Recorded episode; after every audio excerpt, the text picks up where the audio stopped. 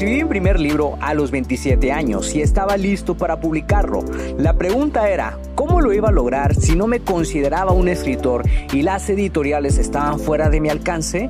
He creado este podcast para darte las respuestas que necesitas y las estrategias para lograrlo y asimismo compartirte mis fracasos, aprendizajes y éxitos como autor publicado y emprendedor. Si tienes un mensaje que compartir con el mundo y quieres convertir tus conocimientos, ideas e historias en un libro que la gente lea, sígueme mientras construyo una vida de la escritura. Mi nombre es Checo Martínez y bienvenidos a Vivir de Escribir.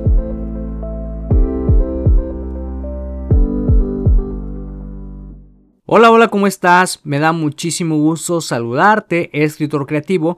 Buenos días, buenas tardes, buenas noches, donde quiera que te encuentres. Mi nombre es Checo Martínez y te doy la bienvenida al episodio número 146 del podcast Vivir de Escribir.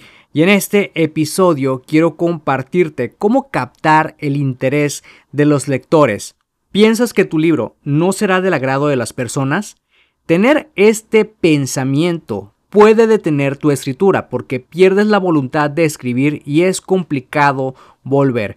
Pero si tan solo te enfocaras en contar tu historia desde tu perspectiva, con tus mejores palabras, la cosa sería distinta. Existen algunas técnicas que te pueden ayudar a captar el interés de los lectores para que la lectura sea de su agrado y puedas mantenerlos página tras página porque a medida que escribes tu libro piensas si será del agrado de las personas. Este pensamiento puede crear cierta ansiedad y que si dejas que crezca puede detenerte de avanzar con la escritura de tu libro.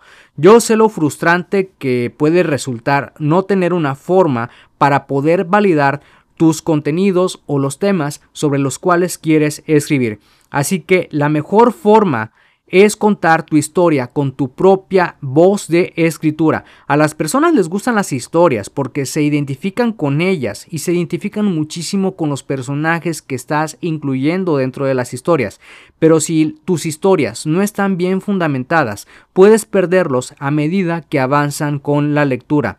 ¿Cómo lograr que las personas se interesen en lo que escribes? Para empezar, debes tener claro quién es la persona para la que escribes. No puedes escribir para todo el mundo porque es probable que te decepciones si a alguien no le gusta tu historia.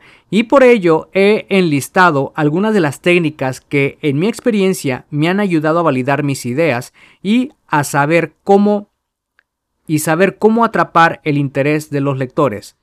La primera es investiga la relevancia de tus ideas. Si estás escribiendo un libro de no ficción o sobre algún tema en particular, lo mejor que puedes hacer es validar tus ideas. Existen herramientas como Keyword Tool Planner, te la voy a dejar en la descripción de este episodio. Es una herramienta de Google que te permite conocer cuáles son los términos mejor buscados por las personas y, lo más importante, conocer su relevancia. Esta es una actividad que siempre recomiendo a los alumnos de mis cursos, escribir con fluidez y lanza tu libro con éxito, ir a Amazon y YouTube, que son dos motores de búsqueda súper potentes que también puedes usar para poder validar tus ideas y mejorar tus contenidos. De hecho, uno de mis motores de búsqueda favoritos es Amazon, porque en Amazon entra la gente con poder adquisitivo, es decir, gente que ha comprado en Internet y siempre está, digamos, comprando cosas o así por el estilo. Entonces, las personas que entran a Amazon también son lectores de Amazon Kindle. Entonces, es una excelente forma de poder validar cuáles son los libros que más venden. El segundo consejo es crea personajes memorables. A los lectores les gusta identificarse con los personajes. Eso es algo que he descubierto en mis años como escritor. Se sienten escuchados y quieren acompañar al personaje en su camino por descubrir la verdad. Identifica las características que tendría tu personaje, le puedes incluir alguna de las tuyas. Eso es lo que va a determinar cómo tu personaje se va a involucrar en la historia y cómo va a interactuar con el resto de los personajes. El tercer consejo es dejar en suspenso a los lectores. Una de las técnicas que a mí me gusta muchísimo es usar los cliffhangers. ¿sí? Su función es lograr que el lector pase de un capítulo al próximo casi de manera inmediata, es decir, que se muera por descubrir qué que el lector quiera saber qué es lo que va a pasar o qué es lo que sucedió después de la escena que le acabas de presentar. Los cliffhangers pueden ser descubrimientos que uno de los personajes lleva a cabo o también puede ser un giro dentro de la historia para que el lector quiera seguir indagando más. El cuarto consejo es incluir historias personales. Si tu libro es de no ficción y estás abordando un tema de relevancia en tu género o nicho específico, usa una historia personal para contarles los obstáculos que tú viviste para lograr el resultado que ellos desean lograr. Cuando la gente compra un libro de no ficción es porque quieren resolver un problema específico, así que esta es una buena oportunidad para conectarte con ellas y captar su interés. También puedes usar historias de otras personas siempre y cuando tengas su consentimiento. Cuando lo haces de esta forma, la gente se siente escuchada y van a querer saber más sobre ti.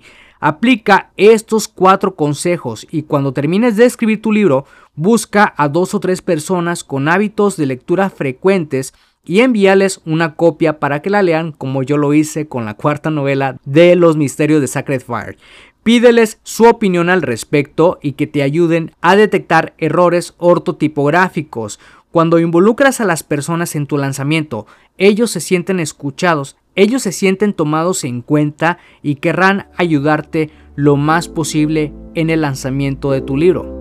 Si te gustó este episodio y piensas que puede ser útil para otra persona, compárteselo para que esa persona pueda inspirarse y así lleguemos a más personas y también no te olvides de dejar una valoración para este episodio.